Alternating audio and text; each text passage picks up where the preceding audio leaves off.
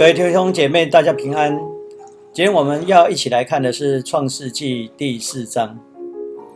啊，我以前曾经啊跟弟兄姐妹分享过，啊，我们会教导小学生简单的算术，而不会教他微积分。我们会教两岁的小孩子骑三轮车，但是不会教他开汽车。同样的，上帝挂念人知识的有限。所以他用说故事的方式向我们表达、传达信仰的教导。既然《创世纪》是一本信仰的经典，我们就必须以心灵的眼光来看，这样才能够明白上帝对我们心灵的生命所要说出来的信息。《创世纪》第一章、第二章谈及上帝创造时间之前的第三层天。创造时间之后的第二层、第三层天与宇宙。接下来第三章开始说到罪的开始。创世纪的作者为了说明世间为什么会有痛苦、苦难这个问题，就用蛇引诱夏娃的故事来说明。罪的来源乃是因为人违背了与上帝之间的约。没有听从上帝的话语，反而去听引诱者的话。今天我们所要读的第四章，也是另一种方式在谈论罪的问题。创世纪的作者让我们知道，罪是从亚当夏娃犯罪开始，是属于人与上帝之间的关系，也是属于。夫妻伴侣之间的关系，并且土地也因为人的犯罪而受到诅咒。在第四章里面，我们可以看到罪逐渐的散开开来。原本是伴侣夫妻之间关系的破裂，但如今却是该隐和亚伯他们兄弟之间关系的破裂，有了争执。嫉妒、凶杀等生命的摧残，接着罪就扩大到整个社会，乃至于整个受造的范围。挪亚方舟的故事就是在说明这一点。在大洪水的故事开头，圣经就用了这一句话来说明罪的扩散。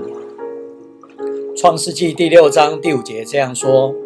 上主看见人类各个邪恶，始终心怀恶念。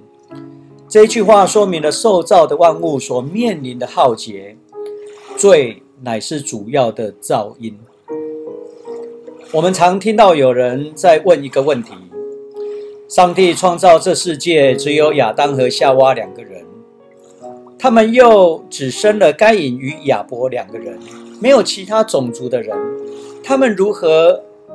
可以结婚生子呢？如何才能不造成近亲结婚引发遗传的问题呢？这也是我们在前面所说过的。创世纪或圣经并不是要解答这类的问题。在创世纪第一章就说到，上帝以他的形象造人。那个经文里面，那里的人其实是多数的，是指所有的人。我们在这一章的第十四节会看到这样的句子，这是该隐回答上帝时所说的。该隐这样说：“你把我赶出这块土地，叫我不再见你的面，我将成为无家可归的流浪者，在地上到处游荡。”人家遇见我都想杀我，这一句话已经很明明显的说出，当时的世界不是只有该隐和亚伯这一家人而已，还有其他的族群的存在。在第五章第四节也这样说：亚当生赛特以后，又活了八百年，并且生男育女。我们可以这样了解。之所以只记载这几个代表性人物，主要是为了描述人如何犯罪，以及上帝如何施行他的救恩。其实，我们可以清楚的知道，《创世纪》的作者也是利用此章该隐与亚伯的故事，在说明人与人之间亲密如兄弟之间的关系，也有不和谐的事情发生。同样的，以色列人和阿拉伯人的祖先都是亚伯拉罕，但他们之间的冲突却超过两千多年。创世纪第四章的故事让我们清楚发现，人被赶出那美丽的伊甸园后，就必须面对死亡，而这个死亡却不是因为疾病所引发的，乃是因为兄弟之间不和睦而引起的杀机。这正好说明了一件重要的信息：失去了上帝的爱。所带来的结果就是痛苦、不安与死亡。如今，人不但与上帝的关系破坏了，也破坏了与土地、动物之间互存的关系，甚至夫妻、伴侣、兄弟之间也不能和平相处。圣经通过这些故事，要让我们知道，一切和谐的基础都是建立在与上帝。有正确的关系之上，失去了这个和谐的好的关系，其他的将都不保。这时候，我们一起来读《创世纪》第四章一到五节。我用现代中文译本来读：亚当跟他的妻子夏娃同房，她怀孕生了一个儿子。他说。由于上主的帮助，我得了一个儿子，就给他取名该隐。后来他又生了一个儿子，取名亚伯。亚伯是牧羊人，该隐是农夫。过了一些日子，该隐带了一些土产做祭物献给上主。第四节，亚伯也从他的羊群中选出投胎最好的小羊。做祭物献给上主，上主喜欢亚伯接受他的祭物，但是拒绝了该隐和他的祭物，因此该隐非常生气。啊，第一节到第五节里面开始介绍，除了亚当夏娃是神所造之外，接着是透过生殖的方式。来繁衍下一代。这边说到同房，这个字与第九节的小德是同一个字。小德除了翻译成同房，也可以翻译成互相认识，还可以翻译成上帝对人的拣选、眷顾。这是创世纪十八章十九节，这都是相同的啊，原文希伯来文都是同样的字。这个字用于人与人的关系，也用于人与上帝之间的关系，但是却不用于人与其他动物之间。换句话说，在希伯人来看，夫妻的关系、伴侣的关系，不只是一种性行为的结合而已，它还有更重要的意识，就是要互相的认识，是一种没有遮掩。隐瞒的关系，也就是我们常常喜欢用的“坦诚相见”这句话。而上帝对人的拣选与看顾他，也是坦诚的。由于上帝的帮助，我得了一个儿子。这是夏娃所说的这一句话，在表达一个观念：有上帝的帮助，才有生命的出生。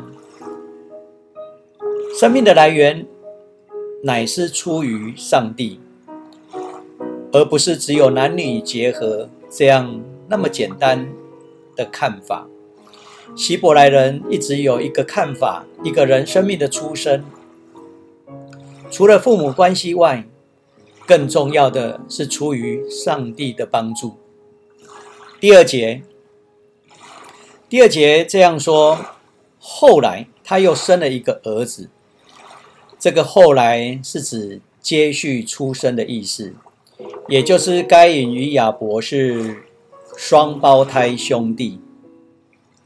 亚伯这个名字是呼吸，有短暂、空虚的意思，就像传道书作者喜欢用“空虚”的空虚，或者是约伯记七章十六节所说的“我的生命毫无意义”，这个意思是这样的。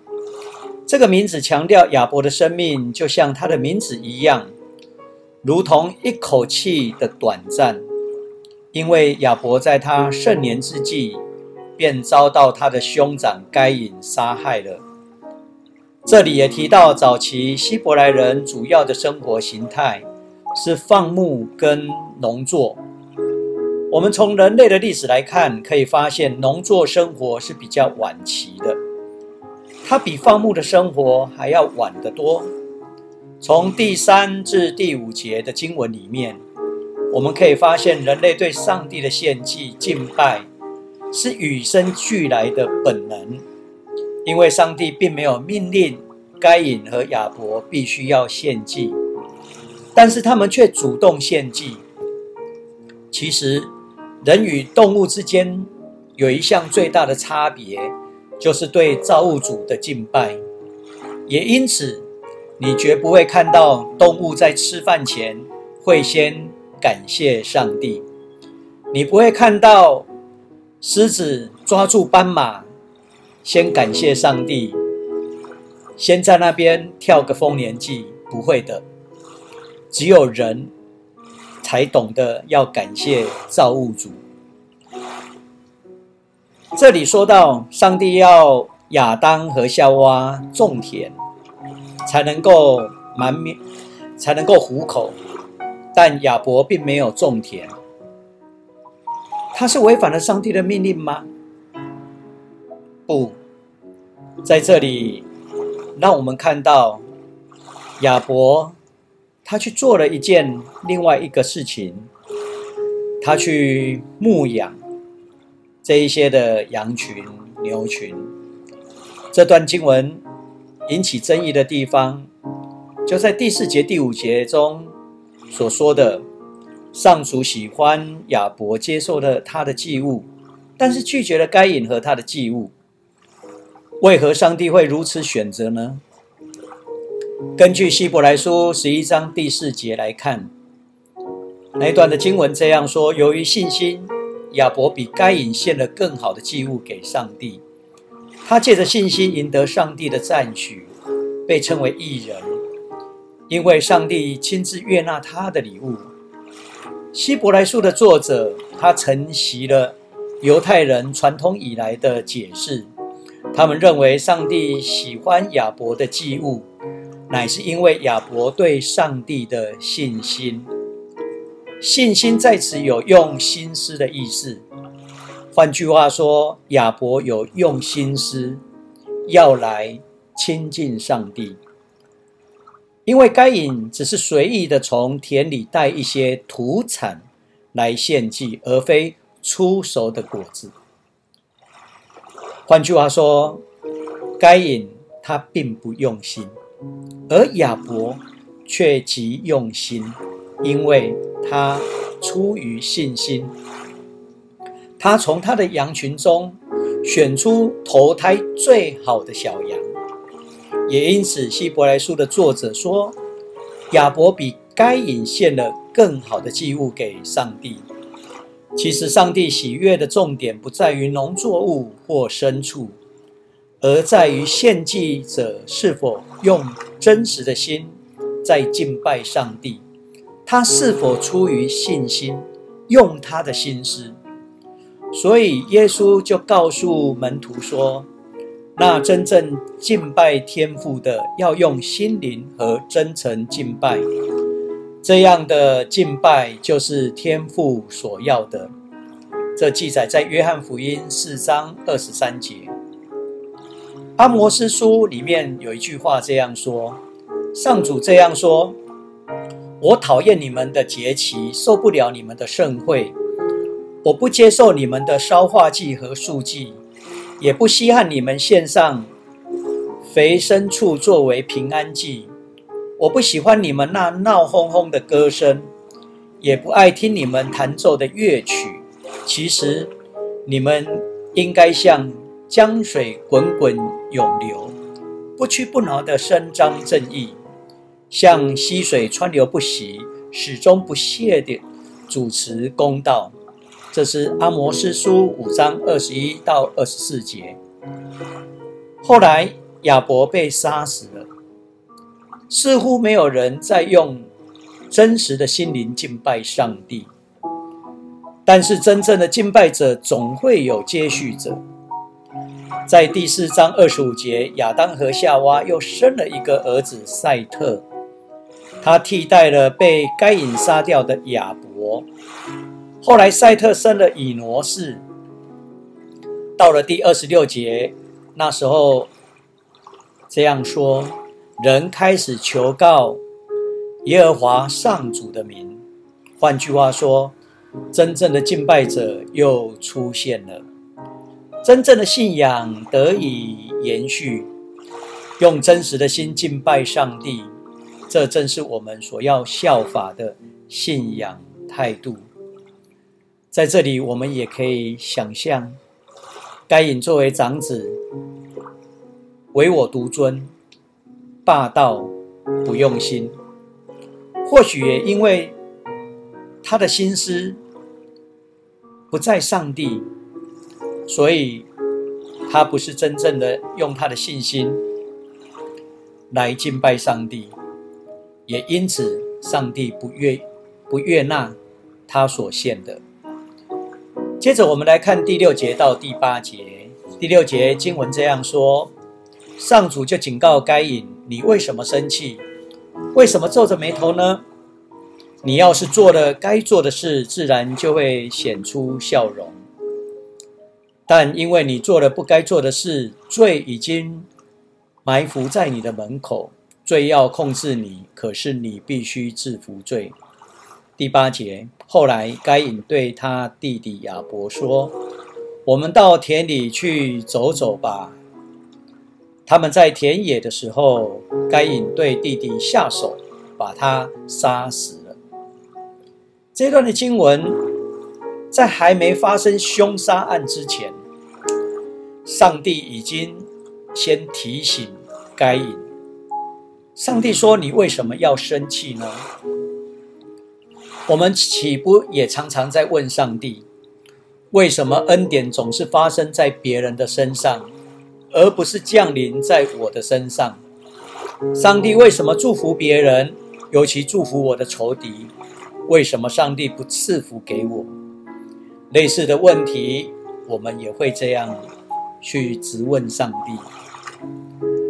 马太福音二十章，耶稣讲了一则天国的比喻。说到葡萄园的主人聘请工人去葡萄园工作的故事，工人对主人发放工资的方法很有意见，他们不满地对主人提出这样的话：那些最后进来的人只做了一个小时的工，我们却整天在烈日劳作，而你付给他们的竟跟我们一样。马太福音二十章十二节，我们看到主人的回答 非常的有意思。主人这样说：“朋友，我并没有占你便宜。你不是同意每一天用一块银币的工资吗？拿你的钱回家去吧。我要给那最后进来的跟你一样。难道我无权使用自己的钱吗？为了我的慷慨。”你就嫉妒吗？马太福音二十章十三到十五节，我们看到该隐先是愤慨，继而嫉妒，随后凶杀亚伯。作者在此要我们知道，生气常常会带来魔鬼的试探，并且容易成为魔鬼诱惑人犯罪的途径。以弗所书四章二十六节这样说：“你们若发脾气，不可因这脾气而犯罪，也不可生一整天的气。”但是很可惜的，该隐并没有顺从上帝提早的警告。上帝警告他说：“你必须制服罪。”反而我们看到该隐被罪给制服了。第八节记载，后来该隐对他的弟弟亚伯说：“我们到田里田野去走走吧。”他们在田野的时候，该隐对弟弟下手把他杀死。这一节在现代中文译本与和合本的圣经在翻译上有很大的差异。现代中文译本有注明。我们到田野去走走吧。这是根据一些古译本，有些希伯来文的圣经里面并没有这一句话。这段的经文让我们看到该隐是一位凶手，他杀死了亲弟弟亚伯。圣经作者在此也要传达一个重要的信息：怨恨使人对自己的亲生骨肉也不会留情，嫉妒。也会破坏人与人之间最亲密的关系，甚至造成流血的事件。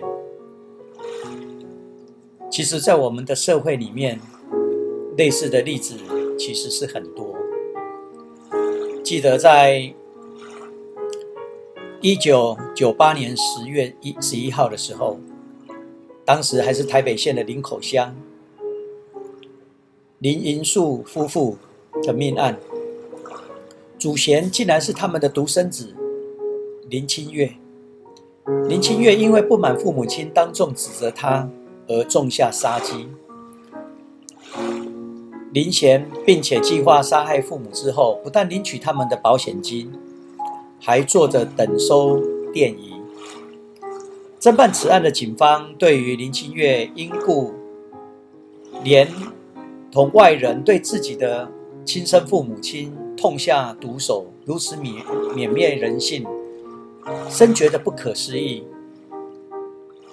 在当时十月十四号，检察官会同家属在板桥县立殡仪馆验尸，经法官相验之后，他们夫妇各被砍了五十几刀，凶手硬生生的。剁断父亲三根指头。当我们看到这一些的社会新闻，我们都会不寒而栗。二零零一年九月二十四号，有一个侄子绑架了自己的亲大伯、二伯，勒索一千五百万。被害人表示，当他们三人都被绑住的时候，还存了一丝的希望。希望动之以情，告诉侄子王忠信，只要放他们一马，除了不会追究以外，还会拿出几百万给王贤做生意。但是王贤不但不领情，还满口脏话，拿枪抵住他们的头部，之后就把他们枪杀了。这些社会的例子，都让我们看到。当人怀恨，当人嫉妒，那个罪就伏在我们的心门口。接着，我们来看第九节到第十六节。现代中文译本的经文这样记载：上主问该隐：“你弟弟亚伯在哪里？”他回答：“不晓得。”难道我是看顾弟弟的人吗？上主责问他。你做了什么事？你弟弟的血从地下出生，向我哭诉。你杀他的时候，大地张开口吞了他的血。现在你受诅咒，再也不能耕犁田地，即使你耕种，土地也不生产。你要成为流浪者，在地上到处流浪。十三节。该隐对上主说：“我受不了这么重的惩罚，你把我赶出这块土地，叫我不再见你的面，我将成为无家可归的流浪者，在地上到处流荡。人家遇见我都想杀我。”十五节，但是上主回答：“不，谁杀了你，谁就得赔上七条命。”因此。上主在该隐的额头上做了记号，警告遇见他的人不可杀他。于是该隐离开上主面前，来到伊甸园东边名叫流荡的地方居住。第九节里面，我们看到上帝在问你的弟弟亚伯在哪里。这句话并不不代表上帝不知道，反而是代表上帝知道。就好像在三章九节，上帝对亚当呼唤“你在哪里”是一样的。这种询问有着唤醒人在受造时上帝形象的用意。上帝对于亚当犯罪之后唤醒他；上帝对于该隐犯罪的时候，上帝要唤醒他，要呼唤人从罪中醒悟过来。上帝在这世间透过很多种方式要唤醒我们，但是该隐回答说：“不晓得，难道我是看顾弟弟的人吗？”这是一句很好的推辞、推卸的好借口。人常常用这种方式在闪避自己应该有的义务，就像夏娃在回答上帝的话中所要表达的：“如果。”上帝不是创造蛇，我就不会犯罪。同样的话也出现在亚当的身上。亚当回答的话是说：“上帝都是因为你造了女人，我才受到诱惑。”亚当在这里也是在告诉上帝：“我对我的弟弟没有看顾的责任，他跟我一点关系都没有。”圣经在此告诉我们，人的兄弟广义来说就是邻舍，我们都有责任照顾我们的邻舍，我们都无法推卸卸掉这种责任。第十节，上帝说：“你做了什么事？”这句话不是疑问句，乃是谴责的话语。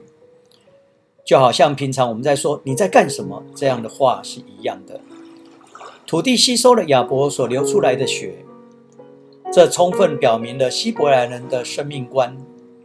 他们的看法是，血是生命的记号，流人的血等于是杀人的生命一样。除非上帝允许，人是没有权利剥夺别人的生命。每一个人的生命都与上帝有关。就好像我们时常听到一句话：“人命关天。”因此，夺取上帝所赐给人的生命，等于夺取上帝的物，上帝必定会过问。再者，当人把生命的血流到地上时，土地受到污染，或者是说土地的生命也受到威胁，土地也会起来抗拒，或是抗议。犯罪后，该隐必须为所做的事付上代价。他像他的父母亲一般，由原来很美丽的伊甸园被驱逐出去。该隐也一样，他必须由他可以得到生产的土地逃离，土地不能再耕种了。这可说是犯罪后的代价十分的大。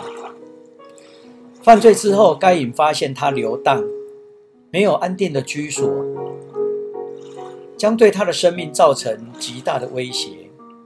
这至少反映出早期游牧民族的心声，充满那一股不安定感，也明显反映出以色列民族被掳到巴比伦或者是亚述的时候去当奴隶，那种痛苦经验的缩影。奴隶。是没有安全感的，没有安定的居所，随时可被主人拍卖出售。他们的生命没有保障，人对自己的生命感到最大的威胁，就是因为没有自己的土地或房子可居住。同样的，在台湾，我们为什么要追求主权的独立？如果我们失去了土地，我们就成为一个流浪者。就好像这几年，香港因为对抗集权，很多人被迫害，逃离了他们的城市、他们的家乡，没有自己的故乡，没有自己的土地，就要浪迹天涯。另外一方面，我们也可以想想看，离开上帝的面，等于是失去上帝的照顾的意思。生命没有保障，上帝乃是人生命的依靠，这一点是圣经的作者所要强调的。第十三节，我们可以把它当成是该隐的忏悔，但是我们的上帝是的怜悯是更宽广的。他说：“谁杀了你，谁就得赔上七条命。”这是第一次运用七这个数字。我们知道，创造的过程中，上帝在第七天完成他的创造，并且赐福给第七天，圣化那一天为特别的日子。因此，当该隐说他的生命将要因流荡而有不安全、被杀害的危险的时候，上帝用赔上七条命来回应。这也表达了生命的神圣性，跟上帝。创造时同样的重要，同样的神圣，因为生命是用上帝的形象所造的。如果忽略了上帝创造人的神圣意涵，就是藐视生命。这样的人也将受到严重的惩罚。流荡这个地点在哪里？现在已经不可考。但是这个地点，这个名词的意思是离开上主面前，人离开上帝的面前，就变成一个到处流荡的人，也就是生命成为一种失去依靠的人。虽然说上帝在该隐的额头上做了记号，并且下令凡杀害他生命的都要赔上七条命，但是不安全的生活。将在他的生命中成为一种不能改变的存在。在此记号，我们不知道是什么，但它代表着上帝的怜悯，就像以色列人在出埃及的时候，在门框涂上羔羊的血作为记号一样，都是代表着上帝的怜悯，甚至是救赎。接着我们来看第十七节到二十四节，圣经这样说：该隐跟他的妻子同房，妻子怀孕，生了一个儿子，取名以诺。该隐建造一座城，以儿子的名叫那城以诺。以诺生以拿，以拿生米户雅利，米户雅利生马土撒利，马土撒利生拉麦，拉麦娶了两个妻子。亚大和喜拉，亚大生亚巴，亚巴是游牧人的祖先。他弟弟尤巴，尤巴是弹琴吹琴的人的祖师。喜拉生土巴该隐，土巴该隐是铸造铁器铜器人的祖师。土巴该隐的妹妹拿玛，拉麦对他两个妻子说。亚大、喜拉要听我说，拉麦的妻子啊，你要细心听。我杀害那伤害我的人，我杀死那击伤我的少年。杀害该隐的人要赔上七条命，杀死我的人必须赔上七十条命，七十七条命。我们很快的就遇到这样的一个问题。该隐只有一个弟弟亚伯，而且亚伯被该隐所杀死。圣经并没有说亚当和夏娃之外还有其他人的存在。该隐怎么能够娶妻子呢？怎么能够跟他的妻子同房生子呢？这就是我前面所说过的，圣经并不是在做科学的撰写，而是借由故事在告诉我们，人之所以会有痛苦的生命际遇。乃是因为背景是什么呢？这才是圣经的作者所要努力解答的问题。因此，作者从人背叛、不听从上帝的话语开始着手，然后描述罪的扩散。该隐跟他的妻子同房，这句话至少表明了一点：上帝赐给亚当和夏娃有延续生命的能力，也同样将这样的恩典加注在该隐的身上。虽然该隐做了不可原谅的错误，但是上帝还是给他有生命力。赐福给他，能够与妻子同房而生下孩子。这段经文所记载的族谱有一个特色，就是在告诉我们族群的建立已经开始了。所以有了城市，而且城市用人的名字来命名，这必然跟族长的发展有密切的关系。再者，城市社会的建立也带来人类生活的多样性。包括艺术、弹琴、吹笛，以及生活器皿的发展，铜器、铁器等这样的资料背景，至少告诉我们，作者在写这段资料的时候，人类的社会已经非常的发达，上帝仍然给予恩赐。另外一点，从第十七节到二十二节，第一份族谱，这份的族谱中。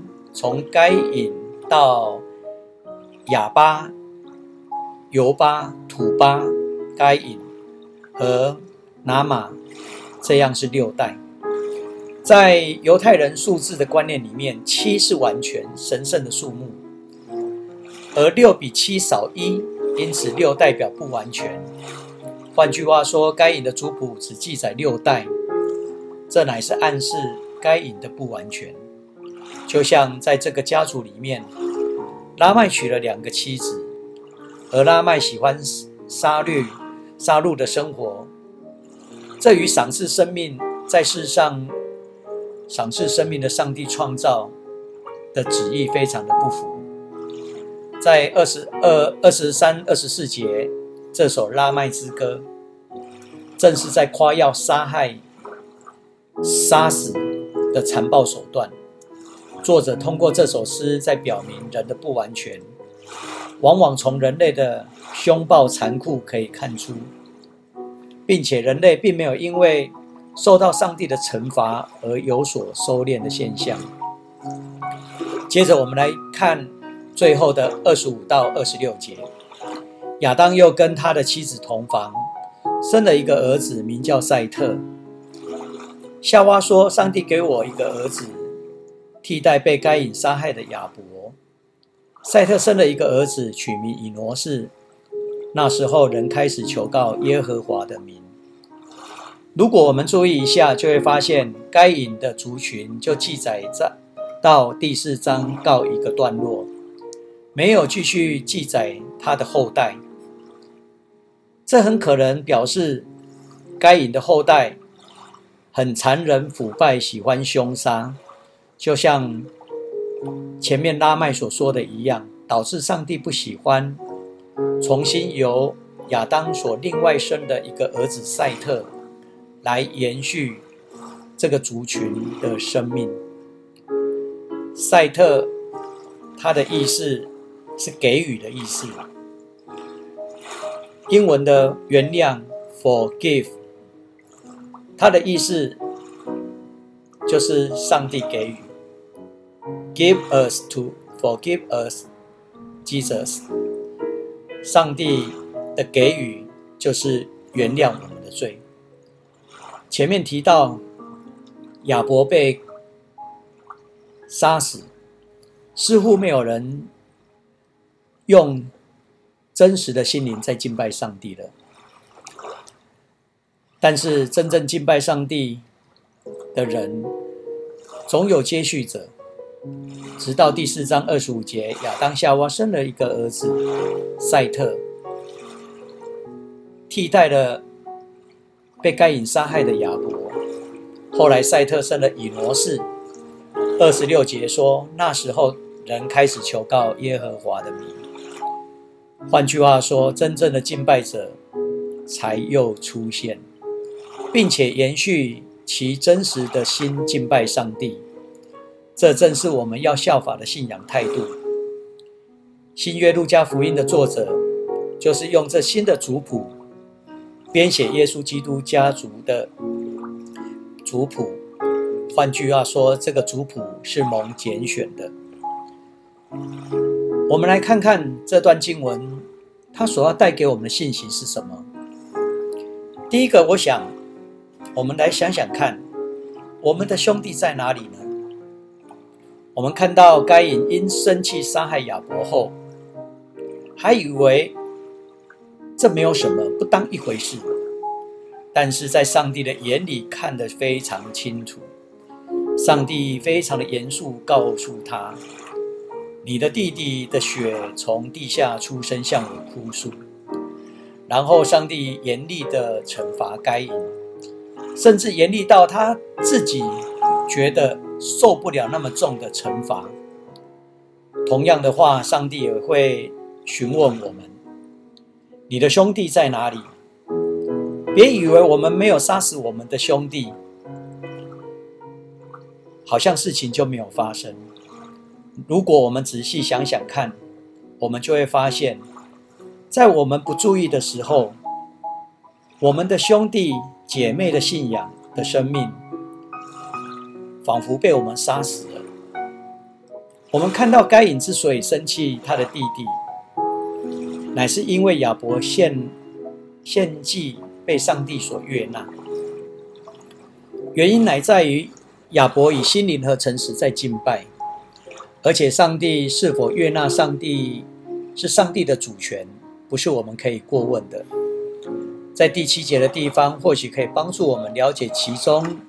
要紧的原因之一，就是上帝对该隐所说的：“你要是做了该做的事，自然就会显出笑容。”这句话说明了该隐显然在献祭的上面有问题，因为在接下来那一句话：“你做了不该做的事情。”简单的一句话说出该隐真正的问问题，不一定他是在某些事情做了不该做。而得罪上帝，才会有这样的结果。什么事是我们不该做的呢？这是大家必须好好的反省。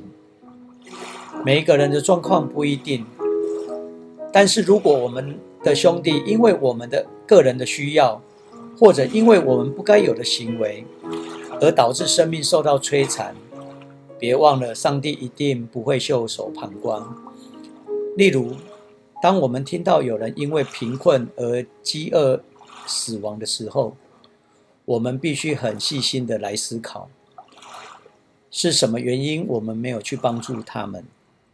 我们不能告诉上帝说，他们又不在我的身旁。我们也不能用借口去告诉上帝说，我没有办法。跑到他的身旁去帮助他。又例如，在人类的历史当中，常常发生战争，最典型的谋害生命的具体行为就是战争。每一次引发战争，都会导致许多的理由来合理化这种谋杀的行为。战争的结果都导致难以估计生命受到摧残。你的兄弟在哪里？作为基督徒，不能对上帝回答说：“难道我是看顾我的弟弟的人吗？”我们不能这样回答。如果是耶稣，他会怎么回答？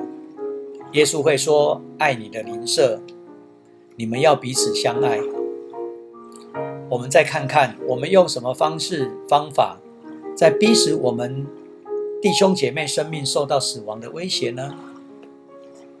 说实在的，空气的污染、环境的污染，都是现代化的一种磨杀方式。就像二零一九年的年底，武汉肺炎延迟的通报，而导致武汉肺炎向全世界扩散出去。各位，这就是一种。磨杀。如果我们用这样的角度来扩大认知，磨杀弟兄姐妹生命的行为，我们或许能够有更深层的信仰反省。无论是公益的事情，无论是环境问题的事情，我们的课题都脱离不了这些。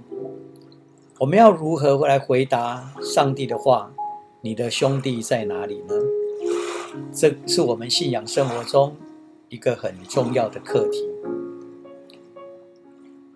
这一章的经文里面，我想还有第二个。非常重要的一个信仰的反思。受伤害的生命随时会向上帝哭诉，就像在台湾陈文成的命案在台大校园发生。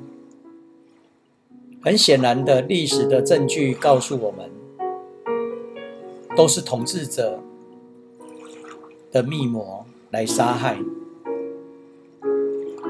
就连。美国的专家来到台湾来检视这一些的证据，他们肯定的说，陈文成是被谋害死亡的。陈文成的血也在地底下向上帝哭诉。过去台湾二二八白色恐怖。很多人受到冤屈、杀害，我们看到他们都会向上帝哭诉。今天香港白色恐怖的问题也是一样。当该隐杀害了亚伯的生命，他可能以为埋葬了亚伯的身体，上帝就看不到了。他可能以为亚伯死了，一切都会过去，但是其实不然。圣经的作者在告诉我们。当该隐以为什么事情都没发生，亚伯的血却从地下向上帝哭诉，在向上帝控告该隐谋杀的行径。圣经的作者透过这种方式，要告诉我们，在上帝的眼中，每个生命都是非常珍贵的，也因此每一个生命的受害，都是上帝心所痛的。今天我们的社会充满许多暴力之气，时常我们都听到有谋杀的事件，甚至很多残忍的手段不断的在发生。我们也看到，在中国的邪恶的统治者去杀害这个新疆维吾尔人，去屠杀吐蕃西藏的百姓。甚至就是连中国自己的百姓，他们遭遇到洪水的患难，郑州死了那么多人，但是他们的社会国家却对这一些可说是视而不见，害怕人到隧道口去献花去纪念，害怕人。去看到真实的一面，而用许多的栅栏围起来。但是我们别忘了，上帝都知道，上帝都看到，上帝清楚，包括我们隐藏在内心的心思意念，上帝都清楚。上帝很清楚的要告诉我们，有这么一天，他会来跟我们算账。这一点的认识，在我们的信仰生活是很重要的基本认知，也盼望上帝的话语成为我们每一个人的帮助。愿上帝的恩典与我们同在。我们今天创世纪第四章的信息就到这里告一段落。下礼拜开始，下次开始啊，我们就会来看创世纪第五章。谢谢各位的收听。